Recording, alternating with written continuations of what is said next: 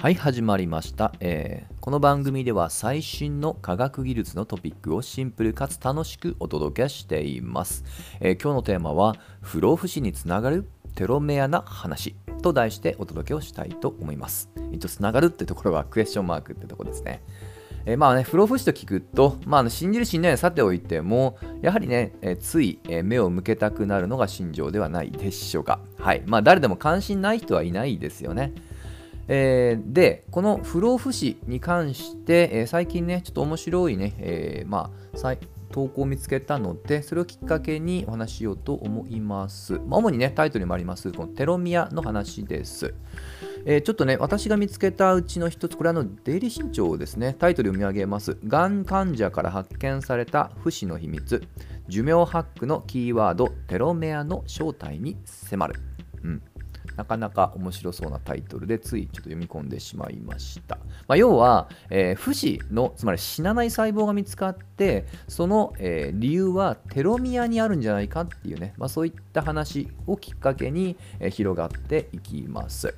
まあ、今、不死って言いましたけどあのあまりこの言葉はちょっと誤解を大きく招くので、えーあえて言えば不老とか老化防止の方がまろやかでいいかなと思います。で実際このシリーズでも老いの科学を展望すると題して、えーこの老化防止のトピックには触れましてその実は一つがテロミアだったんですね。まあ、その時はね、テロミアってはこんなもんだよで終わったので、今日はある意味もう少しそれを豊かに説明していきたいと思います。で念のためね、一応定義、教科書的に言うと、このテロメアというのはよく寿命遺伝子と言われることもあります。はい。で、一般論ですけど、えー人の細胞というものはいつか自分自身が死亡するようにプログラムされています。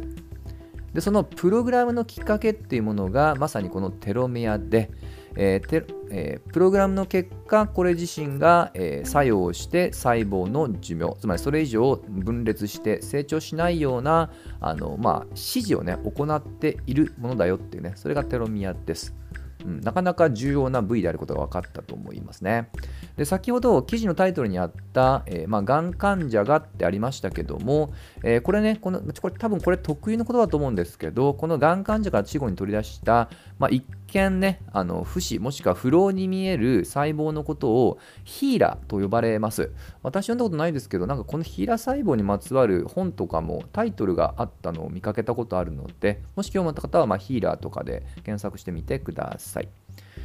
で、これが理由がさっき触れた通り、えーテロミアだよと。で、これテロミアってどこにあるかなんですけど、基本的には染色体の端っこにあります。ちょうど染色体って、あの、X 文字のみたいな文字で表現されますよね。その X の各4点の端っこにぐるっとね、なんか丸まった状態で存在するのがテロメアです。テロミアっていうのはね、さあ、タームうんぬんっていう通り、やっぱり端ってことを意味した言葉だと思ってください。でこのテロミアがどのようにさっきね、まあ、プログラミングされてそれをテロミアにが指示してんだよって言いましたが、え基本的に細胞が成長するってことは一回分裂をして大きくなっていきます。その細胞分裂の回数には実は制限があるということをとある科学者が発見します。これたまたまですけど前回触れたレオナルド・ダ・ヴィンチのレオナルドそして名前がヘイフリック。まあ、よくね、レオナルドは使われないので、ヘイフリック限界というね、この方の、えー名前から取った言葉もあるぐらいです。で、これはあくまで人の細胞なんですけど、人の細胞はだいたい実は50回細胞分裂を終えると、まあ、死ぬようにプログラムされているとしていされてるんですね。そしてその各1回1回ごとに先ほど触れたテロミアがさながら命のろうそくのごとく短くなっていくっていうことも分かっていると。うんなんとなく見えてきましたよね。でこれが、まあ、ゼロじゃないと思うんですけど、一定量を短くなっていって、もうこれ以上ね、えー成長、まあ、短くなれないときに、一旦はい、打ち止めということで、そこからはじゃあ死に、あのまあ、いい意味でね、プログラムとして死にましょうと。はいまあ、ということは、これを逆言い換えると、このテロミアが短くならないようにすれば、不老不死の細胞ができるんじゃないかと普通思いますよね。で実はこの、えー伸ばせる方法はあります。うん、これよくその細胞とかを活性化する一般的な言葉として酵素っていうのがありますでこの酵素の一つに、えテロミアを伸ばす役割を持つテロミアーゼというものがあるんですはいあるんですよで人の体内細胞ではあの実はちょっぴりどうもあるみたいでそれが活性化していない状態だっていうことも分かっていると。まあ、ということでねちょっとくどくなりましたがこのテロメアーゼという酵素を活性化することによって、えー、この寿命を延ばせる、ね、短くしないようにするってことは理論的にはあり得るし実際にこれテロミアを伸ばす薬は開発されました。はいまあ、ただ開発されましたイクオールじゃあすぐ飲みたいかっていうとやっぱり普通に考えると引きますよね。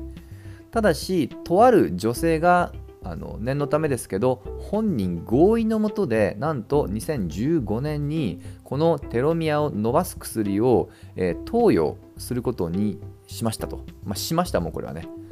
で現時点においてこれが効果があるのかっていうのはまだ白黒はついていないです。はい。ともう一つはもうちょっともう少し重要なのがこれには投与することの悪い意味でのリスクがあるってことも分かっているんですね。まあそれがどちらかというと躊躇している最大の理由だと思います。何も害ないんだったらまあ自分伸びなくても試したいって思いますよね。はい。やっぱりやることにある弊害っていうのも分かっていてそれがなんとこのテロメアーゼが持つ遺伝子情報ががんの進行を促進するっていうことも実は分かっているんですよ。はいそう聞くとやっぱり躊躇しますよね。うん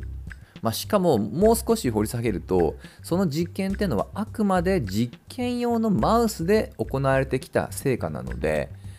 イクオール人かっていうのはなかなか論理的な飛躍があるわけです。大丈夫であろうぐらいでしか言えないと。実際に本当の薬の開発も基本的には実験動物で効果を見定めて次が人への臨床実験っていうねそういったプロセスを経て初めて薬をまあ世の中に出せると。はい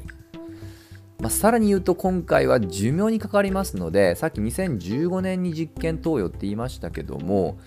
まあ数年とかね、えー、それぐらいで成果があると言い切れるとは到底思えないので相当このサンプルについては時間そして数を重ねないとこれで寿命が延びたっていうのは相当乱暴だと思います。はいまあ、ということもあるので、まだこの、えー、テロミアを伸ばす薬自身がいいか悪いかっていうのはね、えー、相当まだまだ議論が待たれます。まあ、ただね、こういったものをね、一人の勇気ある女性が、まあ、打ったと、ま、それ自体がニュースになって、え、それに対する議論が、ま、生まれたっていうこと自体は、え、意義があるのじゃないかなと個人的には思います。はい。